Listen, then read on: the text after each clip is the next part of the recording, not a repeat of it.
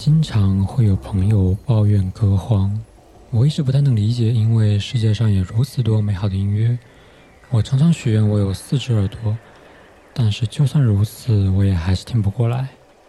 所以为什么会有歌荒呢？我觉得问题可能在于发现音乐的方式。在这个角度下，歌荒的问题也就转变成了如何发现新音乐。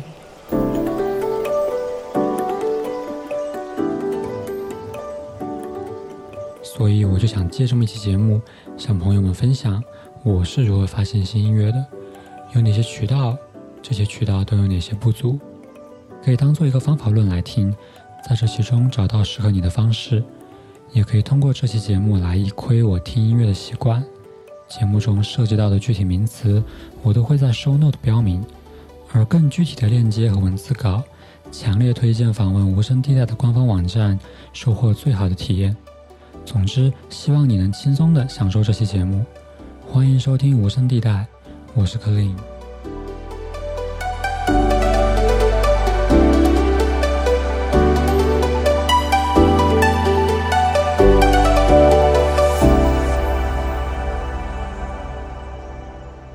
第一个方式，也应该是最多人使用的一个方式，就是日推，也就是算法推荐。各个流媒体平台都声称他们拥有最好的算法，能够推荐最符合你口味的歌。而我个人使用下来的体验是，其实都大同小异，并没有觉得哪一家的算法特别突出。只要你长期的使用一个平台，一般都不会太让你失望。算法推荐能够在最快的时间发现你没有听过，但是你可能会觉得好听的歌。从效率上来看，它是所有方法中最快的。但是呢？它有一个最大的问题，也是我不使用这种方式的原因。当你长期的只通过算法推荐来获取新音乐，你会发现你听的音乐会越来越同质化。举个稍微极端一点的例子，如果你听歌的风格是偏向摇滚的，我们假设占比大概是百分之八十左右，但是你仍然会听其他类型的歌，占比百分之二十。啊，对于算法来说呢，推荐音乐的过程就是不断的加 text。每当你点击一次摇滚歌曲，啊，算法 be like 这个人喜欢摇滚，啊，摇滚标签就打上去。你怎么他一点那首说唱，是不是点错了？嗯，也给他加上吧，但是放后一点。那么久而久之，你的摇滚标签就会越来越满，而剩下的百分之二十就会越来越小。最终你会发现你的歌单全都是摇滚。虽然这个例子比较极端啊，但是我相信你能够感受到同质化的危险。你听歌的范围在缩小，推荐的音乐也了无生机。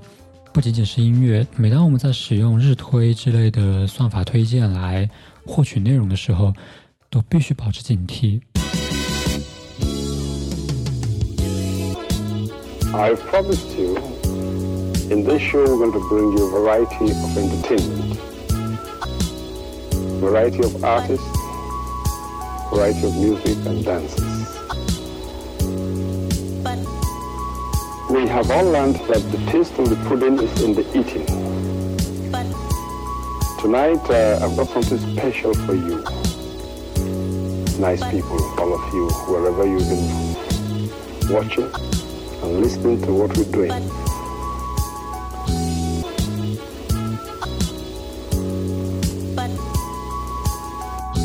Listening to what we're doing.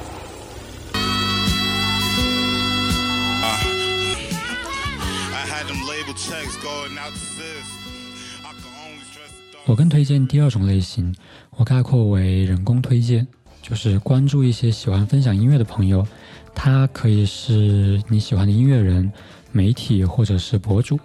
如果你觉得他的音乐品味不错，他此前推荐的歌都很符合你的口味，那么你就可以关注他，有非常大的几率能够发现你喜欢的音乐。以传播媒介形式的不同，我把人工推荐细分为了三类，分别是文字形式、音频形式和视频形式。文字形式包括微博的 post、一些公众号、网站上的乐评文章，图片里的文字也算是这一类了。总之就是你不能够直接听到音乐的这种类型。不知道大家有没有订阅 newsletter 邮件通讯的习惯？我会订阅一些网站的 newsletter 啊，每周他们就会通过邮件的形式向我推荐值得一听的新音乐。我把这个方式也推荐给你。文字的好处在于传递信息特别有效。你在听这首歌之前，可能就已经通过文字对这首歌有一定的了解了。你知道这首歌叫什么，是什么类型，甚至你还可能通过一篇文章来了解到歌曲背后的一些故事。这些信息能够帮你更快、更好地了解一首歌。但是缺点也非常明显，因为音乐是需要耳朵的，你不能够直接通过文字来感受音乐。如果这首歌是温暖的，那么究竟是哪种温暖，你不能够直接感受到，所以你需要音频来去更直观的感受音乐。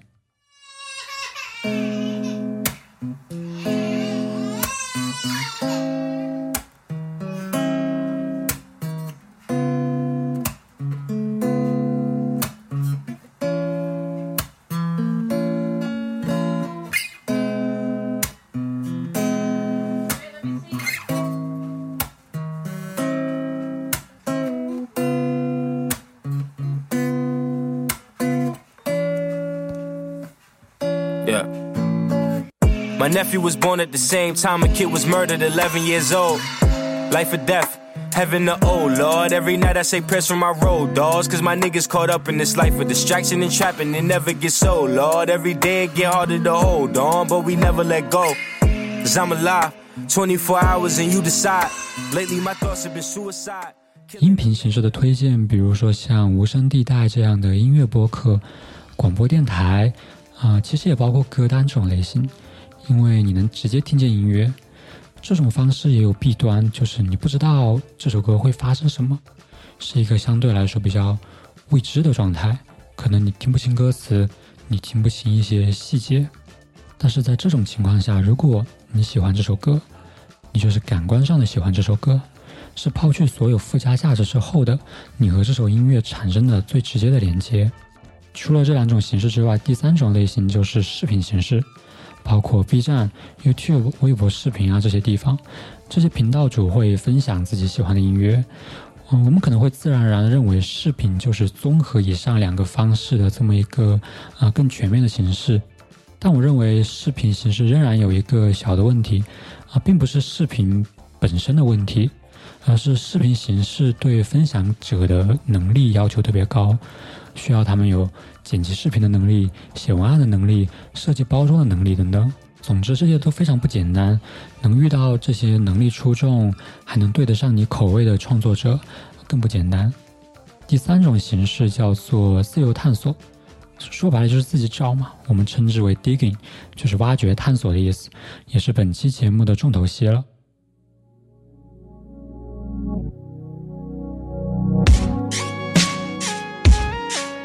Going till five in the morning. I caught you yawning, uh, yeah. I guess I can't get no easy.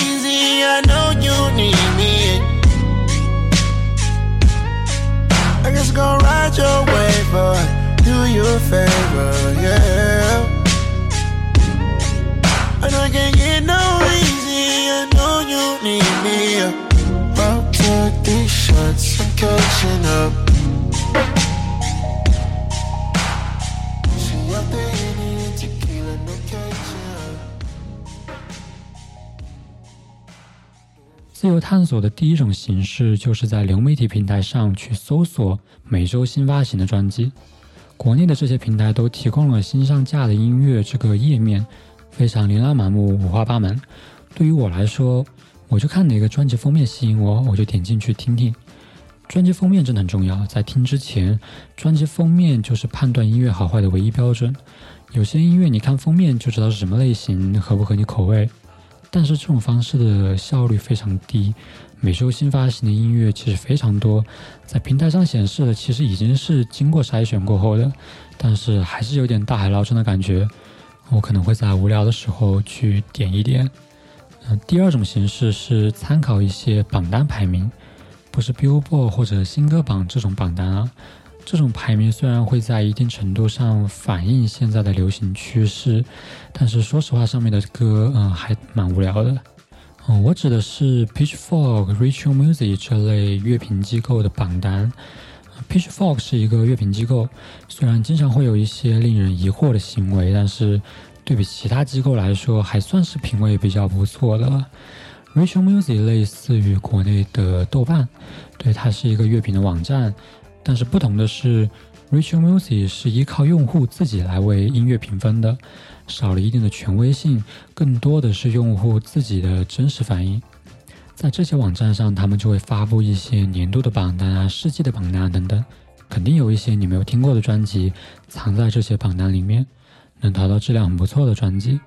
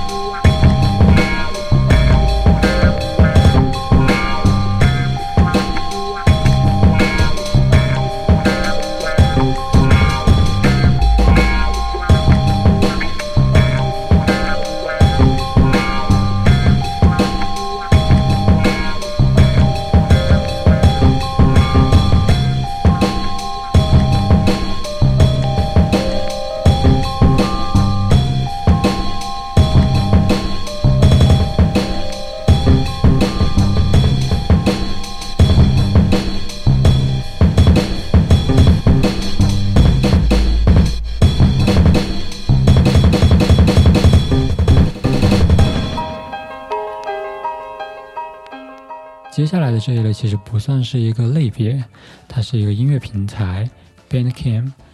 Bandcamp 是一个音乐交易的平台，音乐人可以在这里发布专辑，支持数字 CD、黑胶这些格式，粉丝可以在这里直接购买，没有中间商赚差价。很多时候 Bandcamp 自己都不收平台费，收益全部归为创作者。最大的一个特点就是这里的音乐都比较小众，因为在 Bandcamp 上面发歌的音乐人，一般都是一些独立的音乐人，没有音乐公司，也没有宣发，比较不为人所知。可能你在其他平台都搜不到他的名字，但是这并不意味着他们的音乐不好，他们只是需要这么一个契机，Bandcamp 就提供了这么一个契机。另外还有一点，Bandcamp 做的特别好，就是它的音乐标签非常详细。嗯，说到这里就回到了之前的算法推荐，但是和其他平台的算法推荐不一样的是，你是可以自己选择这些标签的，你可以搭配不同的音乐风格调制出来这么一个属于你口味的融合的专辑，特别有意思。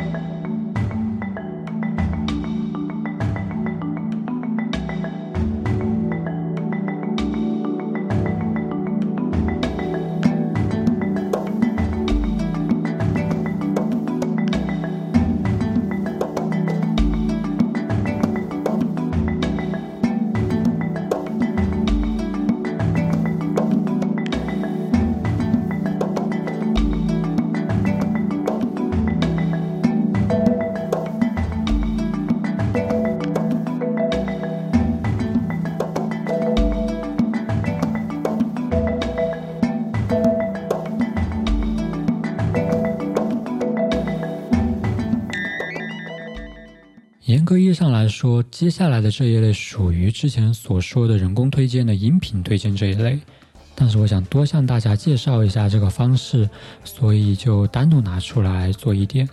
这一类叫做 DJ Mix。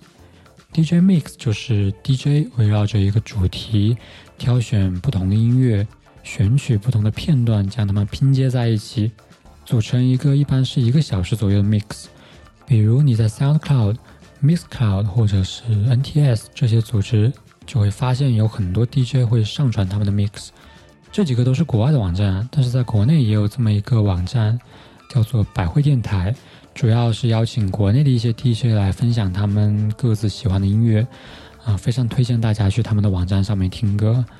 DJ Mix 提供了另外一种听音乐的格式，一直以来人们都是以单曲或者专辑的形式来听歌的，但是一首歌很难把一个主题非常完整的呈现出来，而一张专辑又。可能会有良莠不齐的现象，而 DJ Mix 一般也会有一个主题。不同的是，DJ 会从各个地方搜罗符合这个主题的曲目，去表达这个主题。好的 Mix 一般非常顺畅，是一个非常享受的体验。嗯，一般来说，DJ Mix 选的曲目都还蛮偏的，而且 DJ 在放歌的时候可能会有一些加速或者是滤波的处理。所以你大概率很难在流媒体平台上找到 mix 里面的版本，但是大部分 DJ 会将 mix 里面包含的曲目放在简介里面，所以这样的话也是有可能将这些歌收进你的曲库的。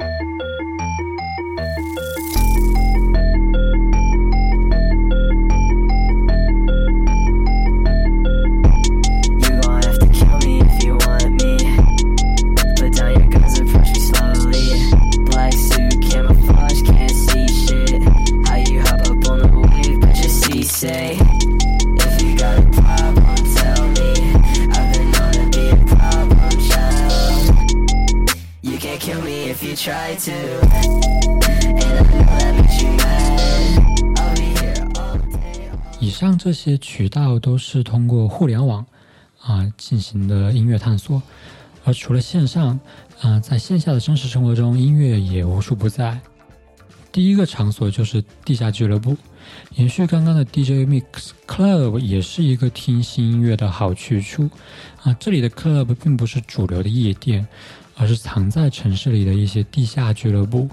这些 DJ 也不是只会放 EDM 的 DJ，他们会精挑细选值得一听的跳舞音乐。大家可能会对 DJ 有一个印象，就是站在台上然后搓碟的技术高手。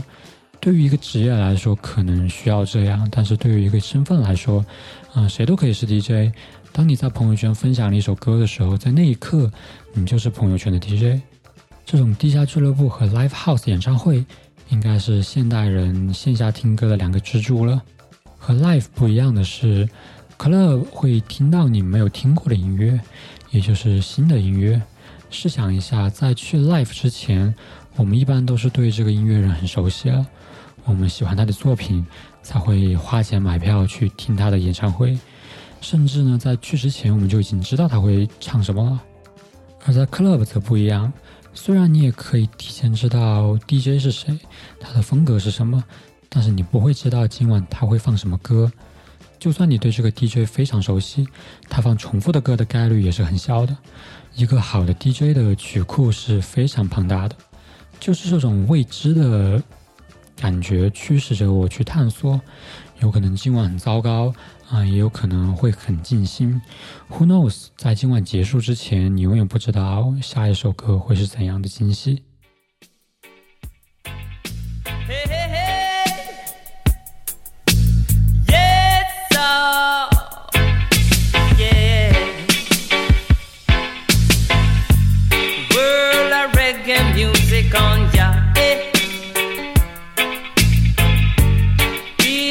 Rocking with me daughter. Eh, ah. World of reggae music on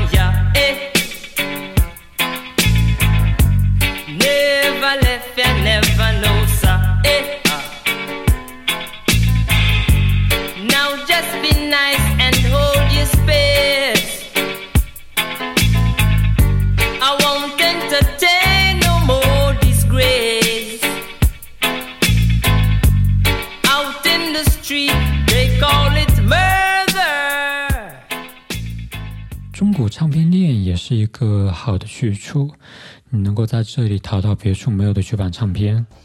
嗯，可能说到这里就会有朋友会有疑问：老的音乐也算是新音乐吗？我觉得算的，对，只要是没有听过的，其实都在拓宽我们听音乐的边界。对于我们的耳朵来说，这些就是新的；对于我来说，音乐它并不是纵向的时间关系，而是横向的、不断交织的延伸的网络。当我们陷入对老音乐的探索的时候，我们会发现，大部分情况下，老音乐听起来都很不错，很有味道。但我认为，这并不是因为以前的音乐人就比现在的音乐人会做音乐。啊，其实不管在哪个时代，都有美好的音乐。而在以前的音乐。之所以现在听起来也很不错，啊，是因为历史已经为我们做了一轮又一轮的筛选，不管是在线上还是在线下，我们能听到的老音乐其实都是已经被时代筛选过后的，值得留下来的、长久保持魅力的这些音乐。只有这些音乐才会穿过时间的长河，经过几个十年来到我们的面前。这是属于上个时代的产物，却依旧能够让我们为之感动。而放眼于现在的时代，依旧有音乐人在做着超越时代的音乐，而这些音乐也会在下个十年、下个世纪的某个时刻传到某个人的耳朵。这跨越时代的联系，就是音乐的魅力。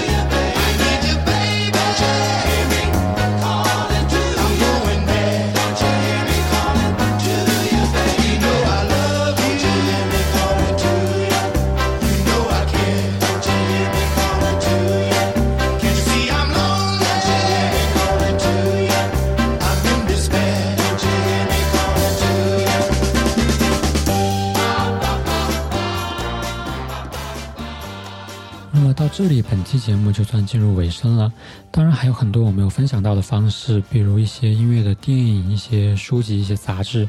总之呢，这些方式都分别有他们使用的场景，有他们各自的优点和缺点。希望大家能够按照自己的喜好与习惯进行取舍，但是我非常推荐大家都去尝试一下。在发现新音乐的过程中，肯定会遇到我们不喜欢的，甚至听了会想要破口大骂的音乐。嗯，我想说的是，我们应该尽量以包容的心态来去看待这些新事物。只要这首音乐里面有一个想法特别好，它就值得被分享出来，让更多人听见。嗯，热爱分享又是另外一个大世界。当你发现了一首不错的音乐，一定要记得分享。关于传播，人们总会有一个误区，就是认为粉丝多的人才是真正的传播者，反正怎么也不可能是普通人。但是真正流行的东西，并不是简单的依靠这种两段式的传播，而是分散在每个普通人的转发里。正是这一次又一次的传播，才能让一首被掩埋的音乐绽放光彩。